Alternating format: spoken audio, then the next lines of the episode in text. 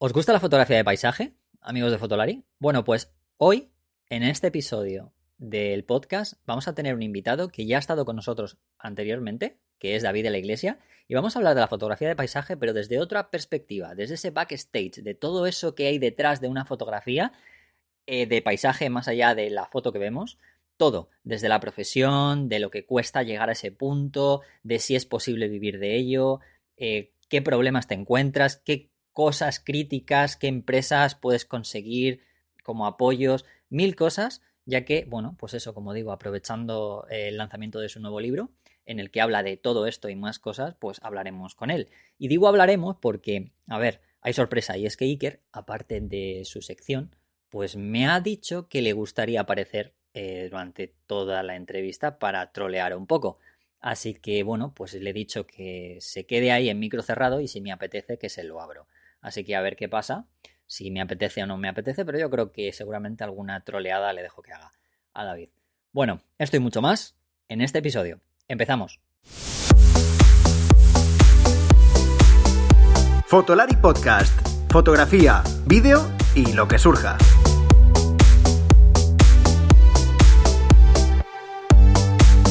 Con Rodrigo, Iker y Álvaro. Otro episodio más, nos acercamos al final de- del año, no final de temporada, que ya empezamos en septiembre, así que como somos como los nenes aquí. Y tenemos un, un invitado que ya ha venido alguna otra vez y que es amigo de Fotolari, que ha colaborado eh, en Fotolari, que es David de la Iglesia, Deep Creativo, o como yo lo llamo, Deep Reivindicativo. ¿Qué pasa, señor? Madre mía, ya empezamos ya aquí con los motecitos, con las cositas, madre mía, yo, ¿por qué reivindicativo si yo soy un ser de luz, si yo solo publico cosas bonitas? Fotos con atardeceres, soy un tío súper calmado, yo no sé por qué me, me dices estas cosas. eh, calmado, eres calmado seguro, David. Sí, ¿no ves? Mi tono de voz es súper calmado, es súper relajado. Yo no sé por qué narices te- tengo esta etiqueta de reivindicativo ni nada de esto. Si yo soy un, un ser de luz. Sí, sí, bueno, pues espérate ahora, porque voy a hacer seguramente que ese tono se te, se te quite. Ya verás, porque ¿sabes a quién, a quién he traído? No es normal, o sea, no, ya sabes, tiene su propia sección y normalmente no entra con el invitado, pero esta vez eh, ha Te- dicho, tengo quiero, miedo. quiero venir, venir. Tengo miedo. Voy, voy a jugar al quién es quién. Eh, ¿u- u- ¿Usa gafas? Joder, macho. Sí. A ver, ¡Oh, Dios mío! ¿No? Sí. Yo- es que ya solo me quedaban dos fichas en pie cuando ha dicho, me ha dicho que usa gafas. Digo, pues eso, Álvaro o es Iker. Rápido, pedid todos un deseo porque hay un, hay un fotógrafo de naturaleza que está trabajando y no estamos en un amanecer ni un atardecer. Ya sabéis que los fotógrafos de naturaleza solo curran a dos horas al día, cuando sale el sol, cuando se pone, el resto del día no hacen nada. Hemos obligado a David de la Iglesia a estar currando. Pedir un deseo. Yo he venido a esto, David, yo he venido a teolear directamente. Me ha dicho Rodrigo, ¿quieres venir a molestar? Yo sí, siempre. A ver, es que, a ver, si te piden entrar, obviamente vas a venir a molestar. Otra cosa no sabes hacer, pues es lo que tienen los periodistas. bueno, Sobraba, eso ¿no? está mal, no está mal. No, bueno, bromas aparte, eh, te he invitado porque, David, porque, bueno, eh, lanzas, te iba a decir nuevo libro, no, lanzas tu primer libro. Que yo aquí, Eso, sí, que, sí. yo te, que te iba, te- te- ya estoy empezando a tratar como Pérez Reverte, ¿sabes? Ojo, luego, soy yo, ¿eh? Luego no, soy yo. Bienvenido, amigo. Y esas A ver, cosas. es que de- todo lo malo se pega, David, ya lo sabes. Que todo pase lo malo se Pérez. Reverte. ¿eh? Y- Me puedo poner como ser cuñado si queréis, ¿eh? También para.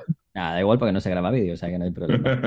Eh, bueno, lo decía, el nuevo libro, tu, tu libro, La aventura de la fotografía de paisaje, eh, que bueno, que lo presentas, es- lo presentas hoy. Estamos grabando el día justo de la presentación del libro, ¿vale? Aquí esto saldrá, lo estaréis escuchando la semana siguiente, pero, pero estamos grabando justamente el día de la presentación del libro. Y, y nada, yo por mi parte, la primera pregunta que te quiero hacer, eh, David, eh, porque mm, estoy muy harto de ver libros, ah, no lo digo en plan tono despectivo, pero estoy muy harto de ver libros de fotografía de paisaje últimamente. eh, y lo que he visto, y me parece súper curioso, es que eh, es un libro que habla de fotografía de paisaje, pero de una manera totalmente diferente a todo lo que me he encontrado últimamente. Eh, no sé, cuéntame Es un que- poco primero cómo se ha gestado esto y qué, qué narices, o sea, cómo narices has, has- has pensado en esto. Eh, a ver, yo es que cuando me dijo el señor Eugenio Tuya que quería que escribiera un libro para, para Fotoclub, eh, mi, primera, mi primera idea fue, pues, yo no me voy a meter a meter eh, a escribir un manual de fotografía de paisaje, por, primero porque lo que decía, que estoy un poco harto de verlos en cuanto a que todos los libros de fotografía, al final la fotografía es, son unos parámetros, ¿no? no puedes inventarte parámetros nuevos. ya hay muy buenos manuales de fotografía de paisaje, eh, por ejemplo, el, libro de Imanol Zuaznava, a mí me parece, o el de, o el de eh, Javier Morán, eh, me parecen espectaculares los, dos. Entonces, yo no quería volver a ser reiterativo en ese tipo de, libro. Y a mí, que ya sabes que, bueno, me llama reivindicativo por algo, me gusta, me, gusta pensar, ¿no? me gustaría me puse a pensar qué libro me hubiera gustado leer a mí antes de, proponerme ser profesional de la fotografía, ¿no? Y más en concreto, fotografía de paisaje. Y se me ocurrió hacer esta locura. Eh, se lo dije a, al señor tuya y me dijo, no, no, sí, tú haz lo que quieras. Y dije, bueno, no sabes dónde te has metido. Y entonces ha salido, pues, La aventura de la fotografía de paisaje, que es el libro que a mí me apetecía escribir y el libro que a mí me gustaría haber leído cuando, cuando empecé en todo esto. ¿Tú crees, que, ¿Tú crees que es un libro para que Iker quiera leer finalmente? Eh, sí, y que se va a reír mucho. Yo creo que, sí. Y para que quiera hacer fotos, que eso, es más complicado, ¿no? Buenas, buenas fotos, ya eso, eso ya sería milagroso, ¿no? Pero. No, eso, no es milagroso, eso es imposible, Iker. Pero eh, sí que lo, que lo que se quiere dar a entender en el, en el libro es eh, eso, que no es cuestión de hacer la mejor foto de, tu vida, sino eh, qué historia tiene esa foto detrás. Muchas veces no hace falta que la foto sea mm, la mejor del mundo para que tenga una preciosa historia detrás y que te sirva a ti para que cada vez que la ves, ¿no? Pues rememores todos esos, eh, todas esas fotos que tú tienes en la cabeza, todos esos recuerdos, que al final es lo, lo importante de la fotografía. Yo, sin que sirva de precedente, voy a estar esta vez, ahora que no me oye, voy a estar de acuerdo con David eh, hay muchos manuales, hay muchos manuales. Yo, voy a ser menos, menos políticamente correcto que vosotros, que como sois escritores, pues os debéis a los compañeros. Hay demasiados manuales, hay demasiados libros que dicen lo mismo, que te explican cómo hacer la foto perfecta. Y yo estoy de acuerdo con David, es que igual no tiene que ser la foto perfecta, o hay muchos tipos de foto perfecta, o estamos hartos de fotos perfectas, que para eso ya está Instagram. Y mm. estoy muy de acuerdo en que lo interesante es la historia, es cómo has llegado hasta ahí. Y yo soy muy de rajar de los fotógrafos de, paisaje o, meterme de, buen rollo con David con el tema este de, sus horarios y tal, de uy, que solo hacen fotos a las 5 de la mañana. Pero el curro que tiene cada una de las fotos, cada uno de los trabajos, no, no ese día, sino la preparación, ¿no? la producción, buscar el sitio, eh, eh, llegar allí mm, que vas y que luego no sale la foto, ¿no? Porque no, porque la luz no es, porque no es el día, porque no. Es decir, todas esas historias a mí eh, me parece casi lo más interesante. De hecho, nosotros cuando entrevistamos a, gente en Fotolari, siempre intentamos sacar esas historias más allá de la foto, ¿no? Más allá de, la foto, de la, de la, postal, porque es verdad que yo creo que hay, cierta saturación de, fotos perfectas. Y en ese sentido, la verdad es que es un libro que, que, que, nosotros que vemos muchos libros de, fotografía y que vemos muchos manuales y que hemos escuchado a mucha gente hablar de, esas, eh, pues esas guías, ¿no? Para, si quieres hacer fotos como yo, no, oiga, es que no quiero hacer fotos como tú. Eso pasa mucho. Hay muchos profesores que es como, eh, ¿quieres hacer fotos como yo? No, no, tú ya haces tus fotos, ¿no? Así que, en ese sentido, libro, libro interesante y libro, el libro que se sale un poco de, lo habitual. Em, lo de reivindicativo, David, te lo decía porque, a ver, aparte de que en redes eres muy flama en algunos momentos, se te va, se te va la flama por ahí, eh, pero es que también eso, de manera mucho más educada, lo has transportado al libro. Por ejemplo, cosas como lo de lo de si se cobra o no se cobra por ser fotógrafo de paisaje, por ejemplo, es lo que primero se piensa. Efectivamente, al final eh, muchas veces eh, despreciamos un poquito la fotografía, ¿no? Lo, reducimos un poquito eso a los manuales, a los cinco mm, pasos estupendos en el que te van a convertir a mejor eh, fotógrafo. Entonces, si ser el mejor fotógrafo del mundo son cinco pasos, esto no vale una mierda, porque lo puede hacer cualquiera. Son cinco sencillos pasos para seguir. Entonces, el libro va de eso, de cuánto cuesta sacar realmente una buena fotografía. Eh, ¿Cuántas veces, como decía Iker, vas eh, a buscar la foto habiendo hecho un trabajo previo de planificación de la leche y te vuelves a casa con las manos vacías? y, y, entender que cuando sale la foto bien, cuando sale la foto que tú quieres, no es que has pasado por allí y le has dado el clic y, oh Dios mío, ya tengo el fotón del siglo, sino que hay mucho trabajo detrás y que hay que valorarlo. Pero bueno, eso es verdad que cuando a ti que te sigue mucha gente, eh, muchos de los, la gente que te sigue, eh, no llega a ver eso muchas veces. Al Y final, lo sabes, mi, y lo sabes. mi- muchas- y mi lo sabes. cuenta, mi cuenta de Twitter, eh, el principal motivo de tener una cuenta de Twitter es hacer ver a todos cuándo, eh, cu- cuánto trabajo hay detrás de cada foto. Es decir, a mí no me gusta subir la foto y ya.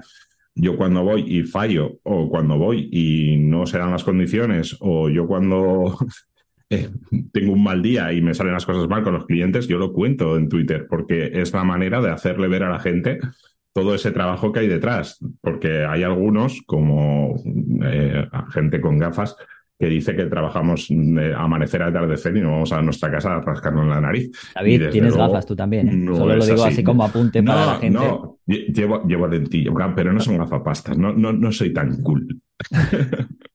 Oye, Eso, David, al final una- tenemos una- mucho trabajo más. Una pregunta, más allá de, de la preparación de la foto, del trabajo previo, posterior, ¿hay un, un punto de suerte en una foto? ¿Hay eh, que llegues y que de repente pues, salga el sol, eh, salga, haya esta luz, se te cruce algo, eh, que la composición mejore de repente por algo que tú no controlas? Yo, yo creo que sí, yo, yo siempre he estado convencido de que muchas fotos pues tienen un componente de suerte. Tienes que estar allí, eso es, eso es verdad, pero no sé si en, en foto de paisaje, que, que está todo tan medido, tan estudiado y hay tanta preparación, también el factor suerte cuenta o no. Esto te lo pregunta Iker porque se ha dado cuenta que, que no lo consigue por algo. ¿sabes? Debe- sí. Debe- se debe creer que es por algo. excusas, ¿no? Oiga, oiga, sí. Es que luego no es que espero una sea sec- malo, es que tengo mala suerte. ¿sabes? espero una sección en la que hablemos de mis fotos de Singapur, porque venga, David, reconócelo. Hay una Ah, foto que me gusta mucho. Hay ¿eh? Yo es que lo, puso, ¿eh? No está mal, no está mal. Hay alguna que está Pero bien. hay hay, que ver. hay una foto, hay una foto que a mí me gusta mucho. Yo dije, hostia, pues será de él, de verdad. Y Yo, sí, yo- sí, yo lo asumo, todas mis fotos resultonas, yo siempre digo que yo hago fotos resultonas, incluso las que tal, pues son resultonas, no son buenas. El componente suerte es, en mi caso, es clave, porque no hay un trabajo previo, pues yo son no que, es- que hago en un viaje que pero- pasaba por allí y ya está. Pero no es suerte, Iker. Eh, y lo explico en el libro. Eh, una parte in- muy importante de la fotografía es tener los ojos abiertos para sacar la fotografía. Eh, Tenemos la santa manía de ir por las ciudades con la cabeza agachada mirando el móvil. Las Oye, condiciones eso, pueden... eso, me ha, eso me ha no me ha gustado. ¿Por qué? Pero Bueno, ver. puedes usar el móvil para sacar fotos, pero, pero a ver, si estás mirando Lleva Twitter razón, que está- lleva santo razón, día, lleva razón. No, no, no estás mirando otras cosas. Entonces, una parte súper importante de la fotografía es tener una fotografía activa en tu, en tu mirada. Eh, poder ir fijándote en detalles que, por lo que sea, por la suerte, por las condiciones de luz, por lo- se dan y tú tienes que estar ahí para entenderlo. Primero, que eh, esa suerte, entre comillas, eh, se, se ha puesto de, de tu parte y después para ejecutar bien una foto, para componerla bien. Eh, eso no es suerte, eso es eh, entrenar y eso es estar mirando. Y mucha gente, por desgracia, no, no miramos. En, el libro hablo de, de la luz azul, ¿no? Que, que nos invade las pantallas. Nos pasamos la vida mirando la pantalla, si no es la tele, es el monitor, sino el móvil, y no miramos más allá. Y, le- puedes tener toda la suerte del mundo, que si estás mirando el móvil no vas a sacar la foto. Eh, hay una, hay un capítulo que lo dedicas a, a la salud mental, que me parece muy interesante. De hecho, yo esto eh, ya lo he hablado ya con alguna persona que he entrevistado en el, en el podcast. Y bueno, también me, es, me interesa mucho desde hace mucho tiempo, ¿no? La- lo que es la salud mental dentro de la propia fotografía. Eh, pero hay una cosa que yo tengo que ser muy. Yo, yo soy muy troll contigo. Y es como cuando Pues dices. no. Hay, hay una cosa de sanar, llorar, seguir adelante. Pero tú no eres de los que dice que aquí hay que venir llorado ya. Yo lloro un montón. Pues, pues, No, o sea, que yo, yo lloro un montón, y, no, pero, pero de No, eh, siempre, además. ah, yo esto, yo pero esto más de que aparte- la gente que da vergüenza llorar, yo no tengo aparte, ningún problema. pero más aparte, te quería preguntar eh, con respecto a, perdona que te interrumpa con respecto a eso, te decía Sí. que, que, eh, cómo lo quieres, o sea, cómo has enfocado eso, ¿no? ¿A qué, a qué, cómo enfocas esto de la salud mental dentro de la fotografía? Quizás un poco con la crítica o hacia dónde lo llevas, un poco. creo. No, al final, eh, todo el libro eh, parte de una base, que es explicar unos conceptos y después contar una aventura, ¿no? De ahí lo de la aventura de, de la foto de paisaje, un- un- una experiencia propia que ilustra un poquito esos, esos conceptos, ¿no? En, cuando hablo de la salud mental, hablo de cómo influye en mi salud mental la fotografía. Y, pongo un ejemplo de, de, una historia real que me pasó a mí y cómo es capaz la fotografía de, poder ayudarte a, sobrellevar ¿no? un momento duro y, poder terminar el día pues con, con,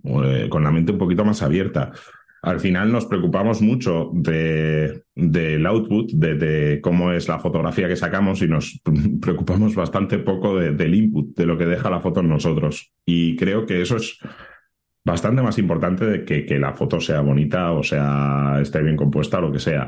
Si una foto es capaz de, sacarte una sonrisa en un día que, que lo llevas cruzadísimo, eh, ya puede ser la peor fotografía del mundo. Esa fotografía vale, vale millones y muchas veces no nos damos cuenta y, creo que es bastante importante. Iba a decir, Iker, ¿qué tienes que decir con ese no, no, positivismo? no, no, que solo falta debajo la, la, frase de, de, aquí de mindfulness y demás, que tanto te sí, Está muy coaching, ¿eh? está muy coaching, David. Yo, yo ahora voy a pedir consejo de, de coaching, pero eh, yo estoy de acuerdo, de la fotografía es terapia. Hasta, eso sí, hasta que la compartes en Twitter o lo pones en Twitter, que entonces ya la, terapia se va a la mierda. Es decir, si quieres mantener el positivismo, vete a Instagram, que te van a decir que la foto es bonita. Y si es una mierda, normalmente no te, no te lo van a decir. Y si quieres que te den candela, pues vete a Twitter, pon la foto y hay que y ahí explicas cosas. Que son las cosas que hace David y que a mí me parecen muy sanas en Twitter, que cuando un día es una mierda, o sea, cuando pues un día se te han cruzado las cosas de, oye, pues que te han toreado por tal foto que no ha salido tal, que también lo comparte. Y yo estoy muy a favor de eso y, en Instagram no pasa eso, ¿no? En, Instagram yo siempre digo que, que, una de mis frases que más uso últimamente es Instagram es mentira, todos lo sabemos porque en Instagram solamente contamos lo bueno. Y es verdad que Twitter, hasta que lo cierre el, gilipollas de Musk, pues eh, tiene, tiene, ese punto, ¿no? De que se puede llorar, se puede protestar eh, y se puede contar que, oye, que a veces las cosas no salen y que basta ya de, eso, de, fotos perfectas que no tienen, que no, en las que no cuentas en plan, oye, mira, es que para esta foto perfecta he tenido que ir 500 putos días aquí hasta que mm. lo he conseguido. Y lo de coche que te iba a preguntar, em, a mí, a mí lo, de, lo, de, escribir un libro me parece que tiene, tiene muchísimo mérito y yo quiero saber cómo lo has hecho, porque en, en Fotolari eh, dijimos que vamos a sacar un libro hace tres años y, ¿Tú has visto el libro? Yo no. O sea, en, ello estamos, eh, somos incapaces de sentarnos, somos incapaces. Y que eres un, NFTP, un, NFT de esos, ¿no? Vas a hacer un, NFT. Un NFT. Eh, eh, no, sé, ¿cómo lo has hecho? Es decir, ¿cómo, ¿cómo te has organizado tú para decir, voy a sacar horas de aquí o, voy a organizarme esto? Hazme un poco de terapia de escritor. A ver, eh, realmente, pues como soy fotógrafo de paisaje y solo trabajo de amaneceres y atardeceres, pues tenía un montón de tiempo en medio. Claro, ese era el truco. No, a ver, el truco que siempre, que siempre ha funcionado conmigo es que te aprieten los plazos. Eh, esto es así. Si yo tendría que haber escrito el libro yo mismo, eh, me hubiera costado bastante más, porque obviamente siempre pues, te sale una prioridad superior a, escribir. Entonces, cuando ya tienes una fecha de entrega cerrada y, es más, o sea, yo en, principio, esto yo no sé, lo, tengo que hablar con el señor tuya, pero eh, yo entendí que mi libro salía en mayo del año que viene. Y de repente, en, antes de verano, me dijo, no, no, si esto, esto sale antes de Navidades. Y dije, eh, vale, pues habrá que ponerse. Y al final eso, yo tenía eh, muchas de las ideas que están en el libro, yo ya las tenía muy desarrolladas, eso también ayuda mucho. Eh, casi he, tardado más en entender qué fotografías iban con el texto que en escribir el texto, porque lo tenía bastante, bastante claro de primeras. Y al final eso, eh, como no es un manual, eh, entender qué foto ilustra bien el concepto que tú estás queriendo expresar es mucho más difícil que al final si haces un manual, porque es todo más aritmético, entre comillas, ¿no? Que si quieres una foto que ilustre los tercios, tienes una foto que ilustra los tercios muy bien y ya está, no, no hay que darle muchas más vueltas. Pero cuando se habla de conceptos es bastante más complicado y la verdad es que estoy bastante contento con el, con el resultado final.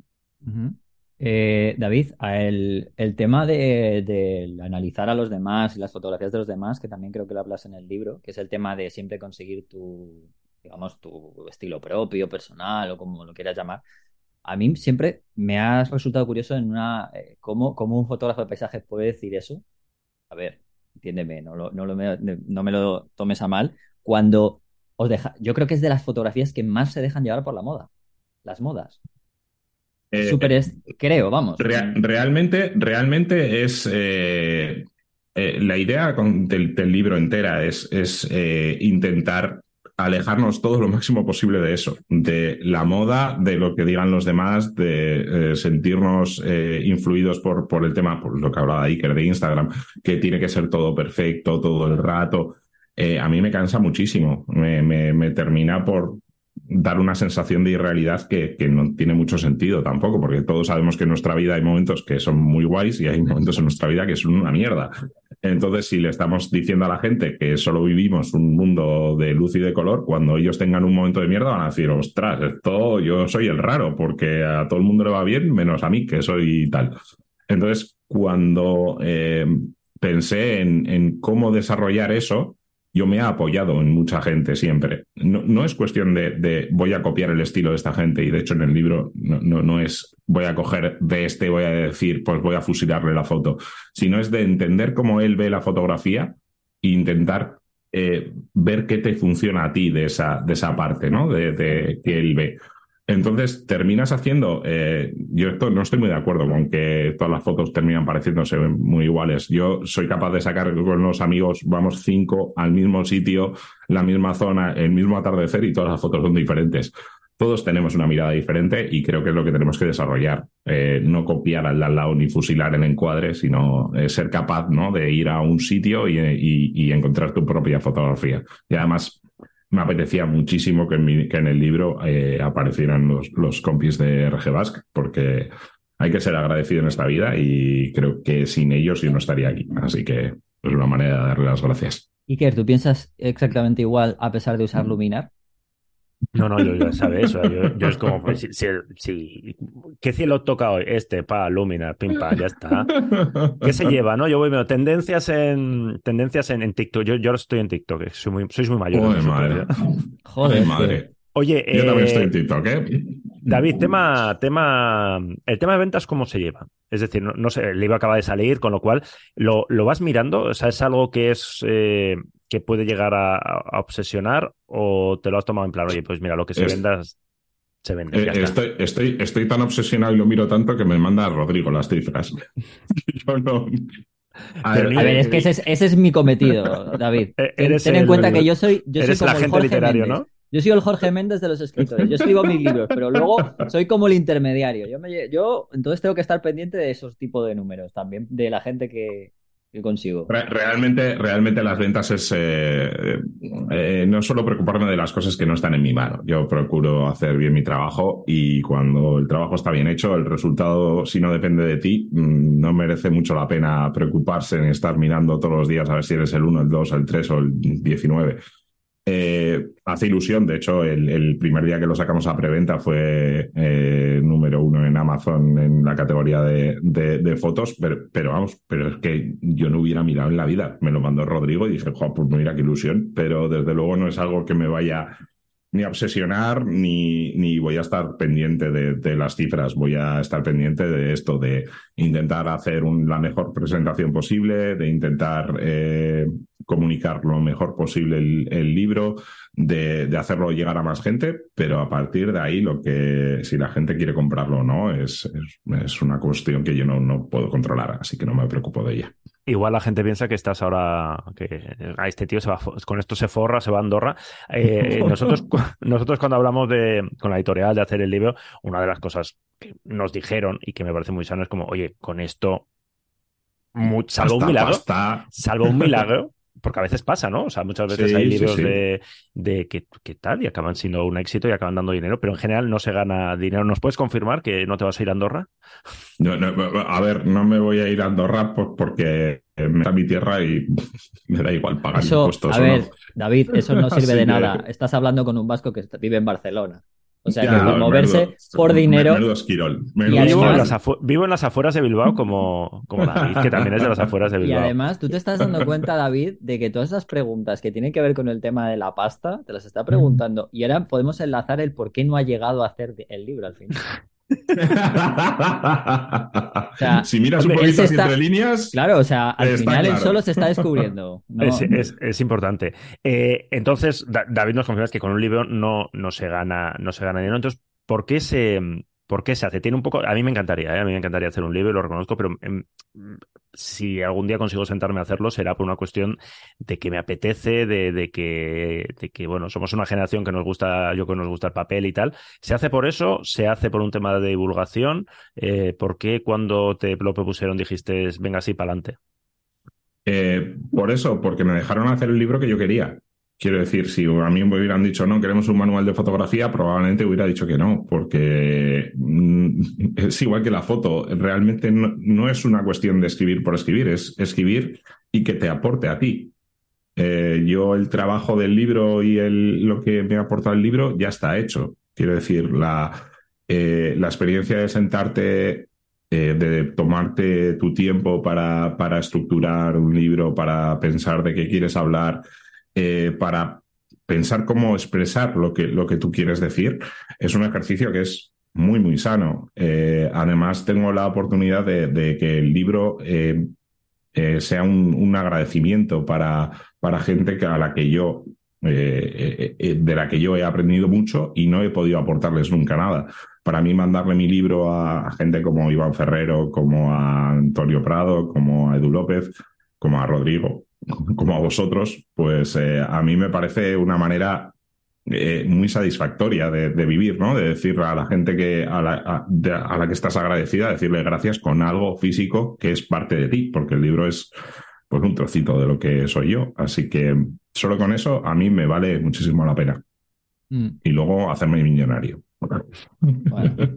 Ya, ya, te has dado cuenta que no, que Iker lo ha hecho. O sea, yo siempre sigo, en cuando temas de dinero, yo siempre sigo lo que, lo que Iker y Álvaro van haciendo. Sobre todo Iker, porque es el que más, digamos, se fija en eso. El que maneja, el que maneja aquí los, billets, ¿no? Exacto, eso es, los billets. O sea, tú si ves que Iker va a algún tinglao, dices, Igual hay pasta aquí, ¿no? De, momento sale, regular, pero es mi estrategia. Bueno, no pasa nada, hay que, tener, hay, que tener, hay que tener paciencia. Como dice David, David en el libro, o sea, esto es pasito a pasito, ¿verdad? David? Sí, sí y sobre todo, eh, eh, una cosa que, que hablamos de dinero, pero eh, tengo la impresión de que cada vez más instala la, cultura del pelotazo, de, oye, mira, yo voy a hacer un libro para forrarme, voy a abrir un canal de Twitch para forrarme. Yo, joder, yo no sé.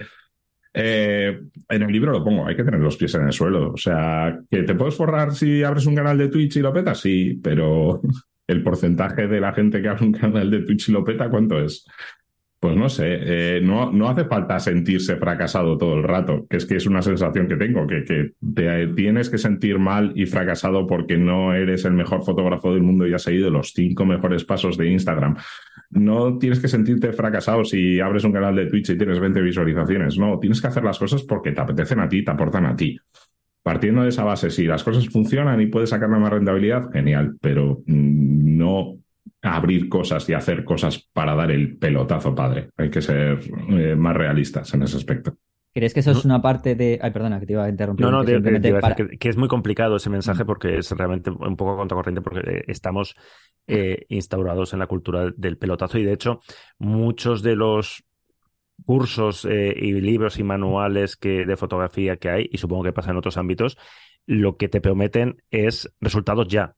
Es decir, conviértete en, un fotógrafo, una fotógrafa de la hostia en cinco días, conviértete, pétalo eh, en, nada, no tengas paciencia. Entonces, es un.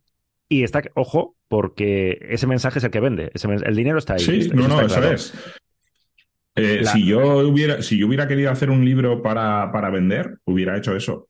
Y lo tengo clarísimo. ¿eh? Yo tenía dos opciones. Si quiero ganar dinero, voy a hacer un libro así o voy a hacer un libro en el que no voy a ganar tanto dinero, no porque voy a obligar a la gente a pensar. Y el libro está hecho para eso, para explicarnos desde mi punto de vista, desde mi propia experiencia, lo que cuesta llegar a, hacer cosas en el mundo de la fotografía. Todo el camino que tienes que hacer, todo lo que tienes que fallar, todas las frustraciones que tienes que tener, porque es la única manera. Yo no conozco a nadie que de la nada mira, pues este pues foto mm, y empezó a sacar fotos con el móvil ayer. No, eso no pasa. Entonces hay que intentar eh, transmitir ese mensaje. Yo sé que es difícil, de hecho, en el libro se habla de todo lo contrario de lo que es tendencia, porque no es los cinco mejores pasos, no te doy los cinco parámetros eh, mágicos que van a convertir tus, tus fotografías en la leche marinera y habla de que no hace falta comprarte el mejor equipo del mundo para ser el mejor fotógrafo del mundo. De eso te iba a hablar, porque son dos capítulos que hay en el libro sobre eso, que yo creo que son los antifotolari. Además, Pero si en Fotolari nos pasamos el día, nos pasamos el día recomendando cámaras del año pasado. Eh, cómprate la generación anterior, no hace falta. Si somos así, también así nos va. Somos, somos nosotros el, antimercado, las antiventas. A, eso, a, eso, me refería. Pero bueno, solo, eh, solo ya solamente falta que empecemos ya a, hacer fotos de, paisaje con analógico para que esto sea. Bueno, pero ¿por qué no? Top. No, para que sea top, digo, para que sea top. Cosas peores han hecho con el móvil. Totalmente. Solo tienes que ver mis fotos. Bueno, a ver, eso no se puede. Eh, eh, Rodrigo no hace mucho paisaje tampoco, ¿eh? pero bueno. Yo hago. una de las cosas que también en el libro hay, hay fotografías sacadas con el móvil de paisaje. Mm, es que se puede hacer perfectamente casi de todo, con casi cualquier cosa, analógico, móvil, con una mirrorless, una PSC o una micro cuatro tercios. Es que se puede hacer absolutamente de todo. Lo que tenemos que preocuparnos, vuelvo a repetir, no es del output, sino del input. Tenemos que crecer nosotros, no tenemos que hacer crecer nuestro equipo exponencialmente cuando no tenemos ni la idea de para qué narices lo vamos a usar. Pero te iba a decir, ¿tú, eres capaz de hacer fotografía eh, de paisaje analógica cuando no defiendes los filtros? No, ¿qué, narices analógico. Yo no, he sacado una foto analógica en mi vida porque me da pereza revelar. Así te lo digo. No, si revelar te lo revelan por ti. Solo tienes que, que te lo diga ahí. Pero quiero decir, no, no. Eh, y bueno, y lo, explico en el libro. Yo, no soy antifiltros y uso filtros. Eh, yo, si voy a grabar vídeo, necesito usar filtros. No, no hay más tu tía.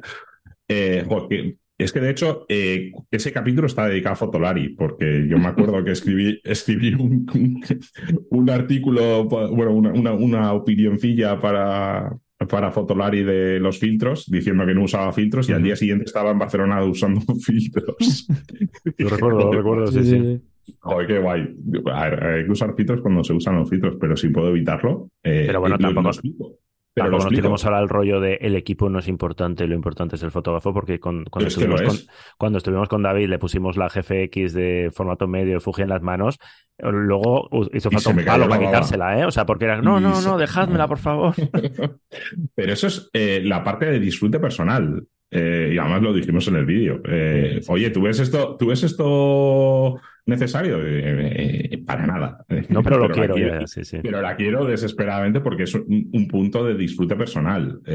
pero más allá de, eso, cuando tú estás tocando una foto durante una hora, cuantas más opciones, cuanto más rango, cuando más color puedas sacar, obviamente, es, pero es una mera cuestión de gusto personal porque luego la vas a subir a Instagram, que te la va a destrozar y la va a terminar viendo alguien en un Samsung A1 eh, de hace 14 años que tiene la pantalla rajada. Pues bueno, hasta ahí. no, no va a notar mucha diferencia, te lo digo. Mm. Em, si veis, si bueno, cuando tengáis el libro en las manos, los que lo compréis que, eh, y leéis el, capítulo de los proyectos fotográficos, eh, vais a descubrir la excelente narrativa, la excelente narrativa y el, lo, lo buen cuentacuentos que es David. de, ese capítulo no tengo nada que opinar porque no quiero hacer spoilers. No, no, no, simple. que, lo que lo compren y, que, oye, que ellos opinen. Pero está muy bien escrito. Es el capítulo. Es el, capítulo el que mejor has escrito. Seguro que no lo has escrito tú. Seguro, seguro. No, no, no, no. Yo, de hecho, eh, una de las máximas para escribir que, que me enseñaron en la universidad era simplificar. Y a mí me gusta más enrollarme como en ese capítulo usando toda mi dialéctica disponible.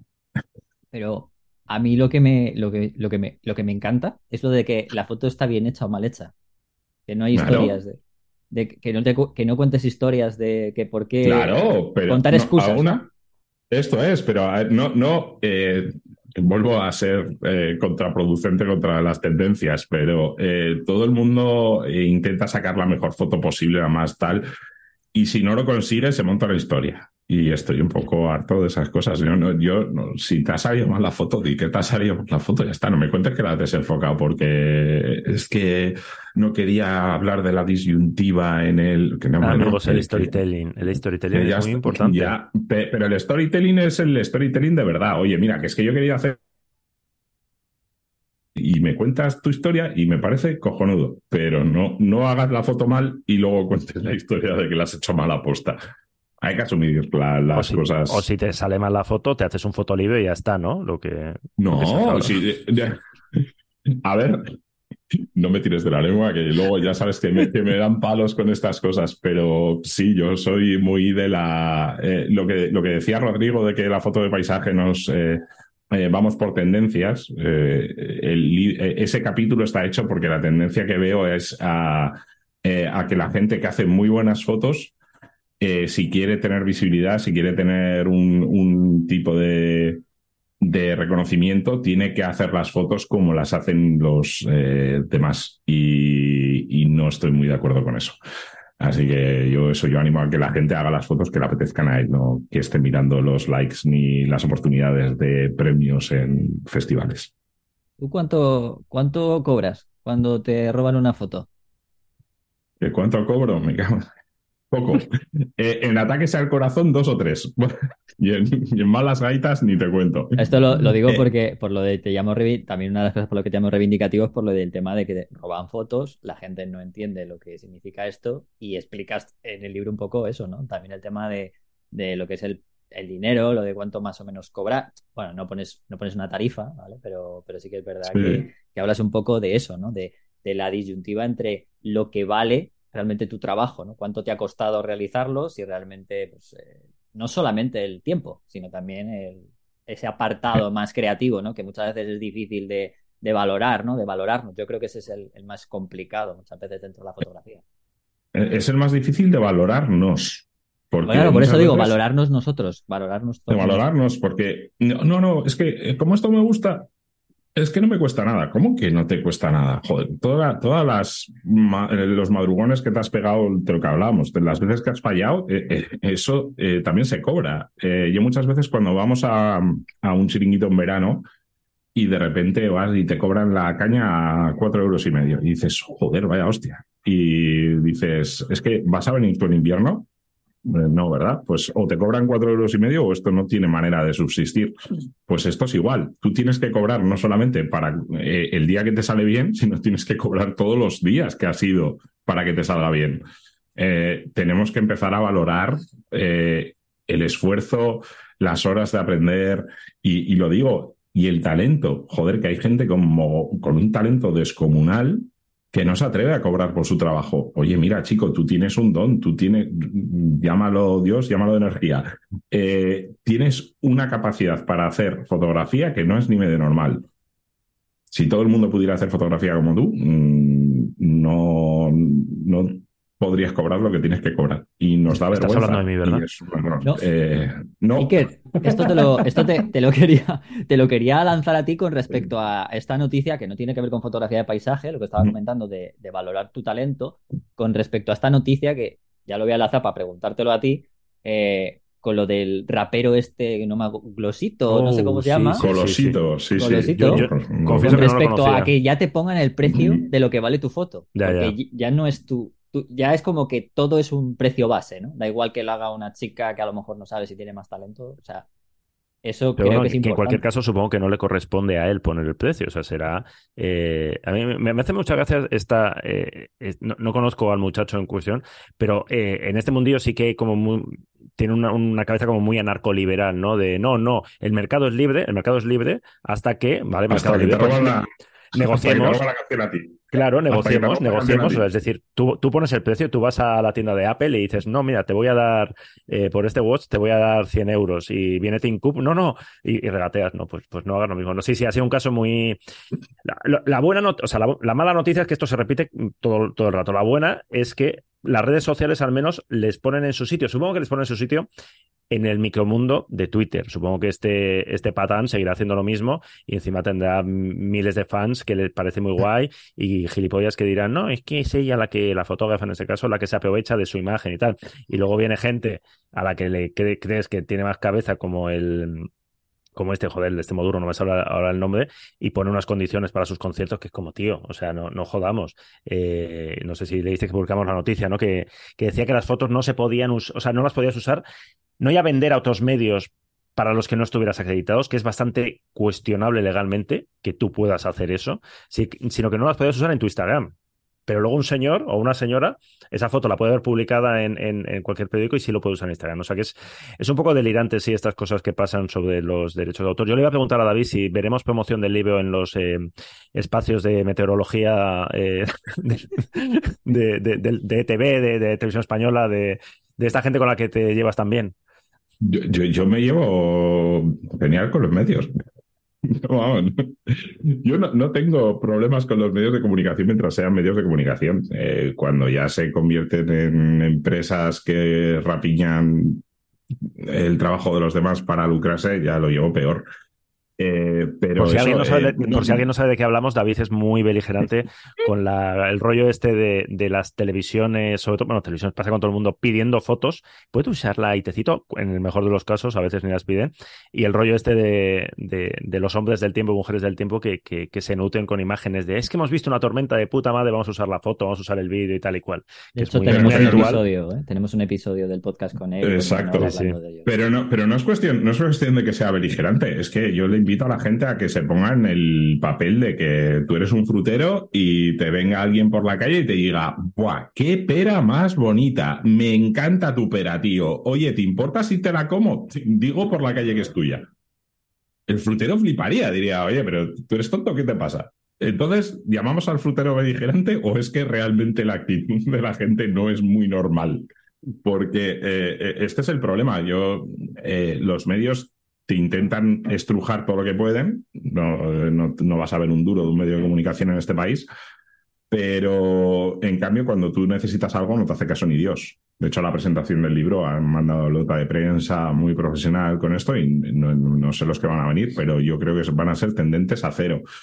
Eh, me parece muy bien que tú intentes eh, sacar el mayor negocio de tu negocio, pero lo que no esperes es venir a, robarme en mi cara y que me quede eh, mirando, pues porque no va a ser así. Yo eh, vuelvo y repito, yo no, persona más tranquila que yo, creo, y que le guste menos gritar que a mí, eh, creo que no hay. Pero claro, cuando te vienen a tocar cosas que son muy, no sé, de sentido común, pues normal que te cabres. Bueno, eh, no vamos a, ya vamos a acabar, no vamos a, tocar un tema, bueno, lo voy, a, lo voy a nombrar simplemente porque me parece muy curioso y para que la gente cuando lo sepa que está en el libro y que creo que es muy importante, que es que David no se queda, no se escuda solo lo que ha hecho, sino también ve un poquito más allá. Y hay un episodio, bueno, un capítulo, yo ya me lío entre episodios, capítulos, es un lío para mí, eh, sobre el futuro de la fotografía con respecto al NFT y la inteligencia artificial eso que Iker ha nombrado un poquito así por encima antes con entre, entre otras muchas cosas, y hablas de la historia que la has compartido en Fotolari, eso sí que, eso sí que lo, puedo decir, que es la fotografía que tú llamas la fotografía de tu vida, que es la fotografía de la isla de La Palma, y que, bueno, que tenéis la historia tanto en el, en el libro como en Fotolari. Pero bueno, yo lo único que te voy a preguntar con respecto a esto es, ¿por qué te lleva a meterte en el charco de poner algo de NFT cuando, me pues cuando he leído que han caído un 92% en el último año? Pero que ha caído un 92% en las criptomonedas. La, compra, pero, es igual. Eh, el problema que tenemos es que los medios de comunicación no hacen su trabajo en este mm. país. No sé en el resto, pero en este desde luego no. Eh, tenemos la santa manía de poner a gente en televisión que no tiene ni pajolera idea de un tema a, ponerles el cartelito abajo de experto en. Y dices, pero vamos a ver. Yo llegué a la conclusión de que eh, me estaban tomando el pelo cuando, por santa casualidad, no suelo ver mucho la tele, pero eh, dos mañanas pongo la tele y veo a un señor, bueno, en, este caso un señor y una señora, que ponían eh, expertos en NFT y criptomonedas. Y cuando les preguntaron lo que era el NFT, dijeron los dos calcao la definición de la Wikipedia. Dices, mira, si te tienes que ir a la Wikipedia para saber de qué coño estás hablando, muy experto no eres. ¿Qué es lo que pasa? Que si tomamos a esa gente que no tiene ni pajolera idea de, de expertos, pues asumimos que lo que dicen es verdad. Y pues yo lo que detecté es que había una incoherencia y una falta de conocimiento detrás de las declaraciones, pues muy, muy grandes no he visto un solo medio que, sea, que haya sido capaz de eh, explicar lo que es un NFT de verdad y, para qué sirve. y, y desligarlo de las criptomonedas, porque no tiene mucho sentido. Es como eh, gente que critica. eh, ¿Vosotros habéis oído a gente criticar el trigo? No, ¿verdad? Pues bueno, en la bolsa se, se juega con el precio del trigo a tres años. A ver, Y el David, problema no es David, el trigo, no- el problema no es lo- es la es- esto daría para un capítulo, pero no es lo mismo. El trigo es un alimento con el que se especula. Es Eso decir, hay dos partes. Hay un producto. Un producto que un es el producto NFT y o el trigo. al que se le aplican unas políticas económicas de mercado incorrectas. En el caso del NFT, eh, el mismo producto implica la especulación. Es decir, el? NFT, porque, Uy, uy, por- uy, porque uy, nació uy. como tal. No, a ver, a ver, a ver, a ver, a ver, a ver, a ver. Sí, sí. Daría- vale. esto daría, daría para, daría para- Vale, es que ¿por qué vale, sacas sí. esto a Sí. última hora, Rodrigo? No, No, vale, porque, porque mira, quiero, no, no, no. lo he hecho aposta, lo he hecho aposta, porque he dicho, no voy a hablar de esto, pero porque sí, porque sé que es un- justamente por eso, porque sé que es para un, ep- un episodio entero. Entonces, eh, solo quería un breve resumen para justamente decir esto, pero me imaginaba que podía Mira cómo queda el esto. hype, ¿eh? ¿Cómo queda el hype, Ya, tío? ya, tienes ahí, lo dejamos en todo lo alto ahí.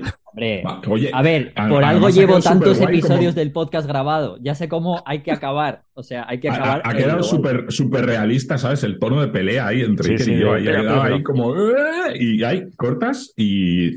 No, a ver, es que me tengo, a ver, No. yo por mí lo hubiera hecho, pero quería simplemente darte la última palabra Es un, para tema, es un tema muy interesante. sí, sí, lo tocaremos. Lo lo es, tocaremos. lo es. Y como, y como sé que no hay debate sobre esto, es un debate serio, eh, lo que he intentado es aportar eh, lo que yo he vivido, lo que yo sé, y explicarlo lo más razonado posible con un ejemplo muy, muy que, que todos entendemos porque es el mercado del arte de toda la vida. Entonces, al final, eh, creo que en el libro queda bastante bien explicado y creo que es muy interesante que al menos eh, la gente piense sobre ello, ¿no? Que al final es el, el motivo del libro es eso, que la gente piense un poquito sobre fotografía.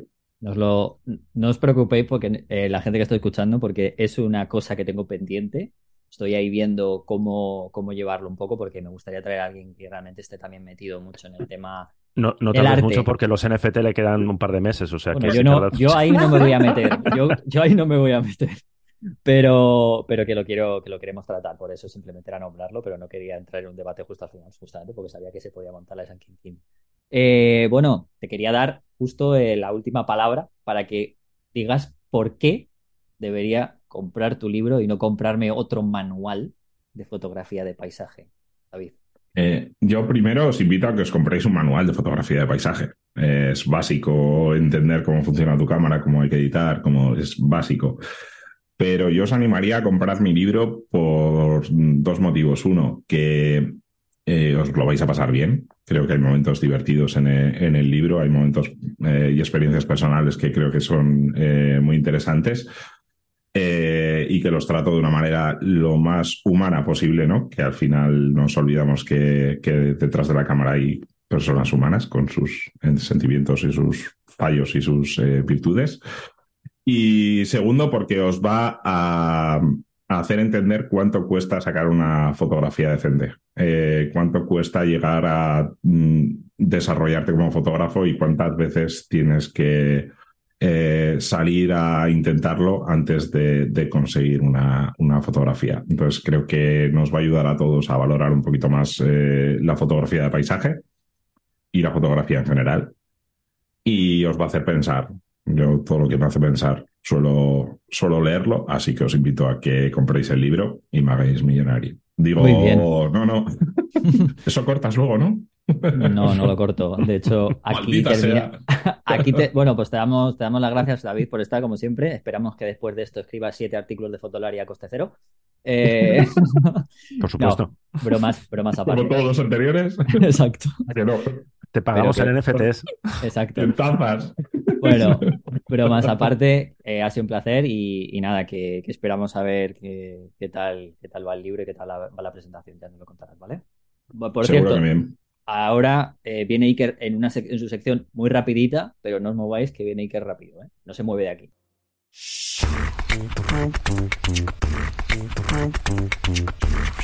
La diapositiva y el negativo. Eh, algo, algo que contar en nuestra sección así rapidito. Bienvenidos te- a mi sección NFTs son mierda. eh, ¿Por qué? NFT positivo, NFT negativo, venga. Bueno, no, muy, muy rápidamente, que, que, que, si no, joder, va a aparecer esto, esto mi programa. Hacía tiempo ¿eh? que no estaba tanto, tanto rato yo en un, en un capítulo, en un episodio del, del podcast. Eh, Positivo o negativo. ¿Qué, te, ¿Qué, tenemos de positivo o negativo? He, vencido la tentación de quedarme eh, otra vez con las noticias curiosas, surrealistas, y voy a ir, a, recuperar la esencia de la sección. Y positivo, voy a recuperar una noticia que salió hace unos días y que no le hicimos caso y que me parece una muy buena noticia, un muy buen proyecto. Eh, ya hemos hablado de Sonda Internacional, que es eh, es un proyecto que supongo que la mayoría ya lo conoceréis a estas alturas, hemos, hemos, hablado de él. Iba a decir que es un medio de comunicación, pero es que también es una, es una ONG, es un medio de comunicación audiovisual centrado en, el, en la crisis climática. Eh, al frente está el gran Santi Palacios, con él eh, le entrevistamos en Formentera Fotográfica en la última edición si alguien no ha visto esa entrevista, que se prepare un café, un vermut, lo que quiera, y uh -huh. que la vea, porque es muy, muy interesante todo, todo lo que cuenta. Santi es, joder, es muy joven, pero tiene una experiencia en, en temas de periodismo de, de, conflictos y en darle una vuelta a las cosas y en el... Es muy, no sé si crítico, pero bueno, dice cosas muy interesantes sobre el papel de los medios y eh, él está, él y más equipo está detrás de la creación de, de Sonda Internacional y han publicado, eh, publicaron hace unas semanas el primer reportaje con cuatro piezas de vídeo sobre las megaciudades, la contaminación y, mm, a ver, no, eh, es duro, es duro porque, bueno, confirma que nos estamos yendo a la mierda a pasos agigantados, pero cómo está hecho eh, la calidad de la producción, la calidad de las imágenes del trabajo y el modelo de, de, de, de, de medio que plantean, que es un medio, pero es un medio eh, combinado con, con, cierto activismo, es decir, que llevamos esto de vamos a cambiar las cosas no solo en la denuncia, sino que vamos a intentar hacer algo más y, y cómo se pide la ayuda de, de, pues eso, de los lectores para mantener este proyecto, porque al final eh, lo que explicaba Santi, ¿no? que el periodismo de calidad sin, eh, sin una financiación particular en el sentido de que los lectores paguen por un contenido de calidad y estén dispuestos a hacerlo, pues es muy complicado hacer para no tener que depender de los medios que se van a regir por otros criterios o de grandes empresas. Así que si, si, si alguien no lo ha visto todavía, echarle un vistazo a nuestro artículo, pero sobre todo a la web de Sonda Internacional porque el trabajo es eh, espectacular. Y lo negativo, no, no, es que tampoco es negativo, es un tema que hemos hablado bastante estos días, es la fotito, la fotito de, de, de los amigos Messi, Messi, Ronaldo jugando al ajedrez.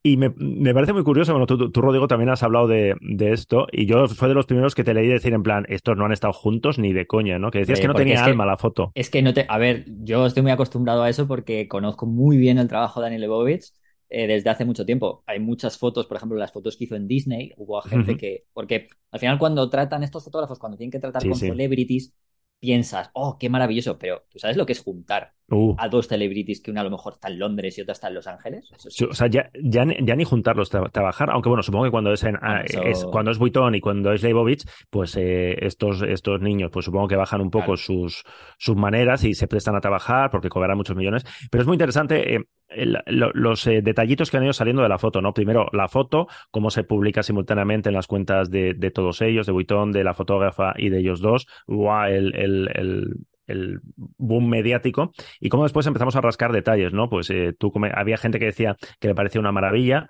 Yo confieso que lo primero, yo, yo soy muy poco futbolero, me caen igual de mal Messi que, que Ronaldo. Entonces, cuando les vi jugando al ajedrez, me pareció que no era una teoleada, porque a ver, no estoy diciendo yo que, que sean tontos, eh, ni estoy diciendo que el ajedrez sea solo de inteligentes, pero me pareció, o sea, me cuesta mucho imaginarme a los dos jugando al ajedrez, no porque sea una cosa intelectual, sino porque, no sé, es una imagen que no, que no imagino, que no, no concibo. Eh, luego cuando empezaste tú a decir, no tiene alma, pinta que están separados. Luego, como en el making of se ve eh, cómo la fotógrafa, que esto lo vio Eduardo Parra, eh, compartió una foto que no era la misma que compartió Buitón. y es. también da para una reflexión, ¿no? ¿A qué fotógrafo se le permitiría esto? Tú imagínate que haces una foto para una, una multinacional con una campaña que había costado, que a mí, a mí ese es el dato que me falta y que me encantaría saber cuántos millones ha costado la foto, eh, pagar a uno, pagar a otro, pagar a la fotógrafa, pagar la producción, pagar que lo compartan en sus redes, me encantaría saber la cifra. Todo el mundo habla que es la foto más cara del mundial, yo creo que es la foto más cara del mundial y posiblemente del año y de, y de muchos años. Eh, y es un poco ligando con lo que decíamos con, con David, ¿no? Que ves la foto y dices, vale, muy bien, eh, iluminada perfectamente, tal cual. Pero a mí lo que más me interesa es, es, lo que hay detrás, ¿no? Esa, esa historia, ese, eh, que tiene ese punto de cotilleo, ¿no? De el making of, de, de, estuvieron juntos, no estuvieron juntos, cómo posaron, tal. A mí esto es la parte que, me, que más me interesa. Así que no es una noticia negativa como tal. Tampoco me parece que, que había hay, Ani Leibovich tiene muchos palmeros, es decir, que, que, que, hace lo que da igual lo que haga. Es Leibovich, es Dios. Bueno, joder, es una gran fotógrafa, uno de los mejores retratistas de la historia y, y ha conseguido sentar delante de su cámara a las personas importantes, políticos, eh, eh, de todos los niveles, músicos, todo y tal. Eh, pero yo no creo que esta foto sea de estas que pase a la historia. Si pasa a la historia no será por la foto, será por los personajes o por el hecho de juntarles con, con muchas comillas. Para mí hubiera pasado a la historia si realmente, aparte de técnicamente que está bien, porque yo lo decía en, en Twitter, también que la calidad de la foto me parece estupenda, no estoy criticando la foto, sino que hubiera pasado a la historia si hubieras conseguido como, como fotógrafo eh, que dos personas que no están acostumbrados a actuar eh, realmente tuviesen esa, ese punto de realmente mostrar que están juntas. Porque se le notaba, mm. yo es por el tema del acting, ¿no? De cómo está, o sea, se les nota que están solos. Por mucho sí, sí. que quieran, como no están acostumbrados, no son actores, se le nota muy, muchísimo. Primero por cómo trabaja ella, que yo lo sé, pero luego porque eh, para poder hacer una foto así hace falta estar acostumbrado a saber a trabajar, pues como puede ser un actor, cuando le dicen, mira, eh, aquí vas a estar hablando con una cosa que no existe, ¿no? Bueno. En 3D pero ellos no, y entonces se le notaba, ¿no? Se notaba sobre todo la pose de Messi, ¿no? Que era como muy en plan, estoy en mi limbo y estoy solo, ¿sabes? Uh -huh. Porque tú imagínate tener a un tío como Ronaldo que lo ves de vez en cuando y que has tenido pues críticas de gente sobre todo y posar así era imposible, o sea, tendrías que estar muy acostumbrado y se me notaba mucho, entonces por eso lo decía. Tú, tú eres más de Ronaldo que de Messi, ¿no? Alguna vez lo hemos hablado, ¿no? A mí la verdad me gusta el fútbol, pero tampoco soy muy de ninguno de los dos como tal, ¿eh? A mí me da igual. Lo que sé que los dos son ladrones, Estoy, sí estoy creando un poco el hype yo también, a ver, a ver si consigo aquí Lo un poco que tengo de muy claro es que, que los dos son ladrones, se irían a cualquier sitio con tal de no pagar ni nada Eso y de hecho los dos han dejado dinero a deber aquí. O y sea yo pensé, que... digo, con los millones que han cobrado por esto, ¿dónde lo hagan? En las Islas Caimán, donde tendrán sus bancos y demás, estarán, estarán o sea encantados. Nada. Bueno, Iker, que ha sido un placer, como siempre. Nos vemos dentro de poquito. Habrá que preparar un especial de Navidad o algo, ¿no? Pero, hombre, por supuesto, por supuesto que vamos a tener el especial. A ver si de... convencemos a Álvaro para que se venga. Seguro que sí. Un abrazo a todos. Un Muchas abrazo. gracias. Fotolari Podcast. Fotografía, vídeo y lo que surja. Con Rodrigo, Iker y Álvaro.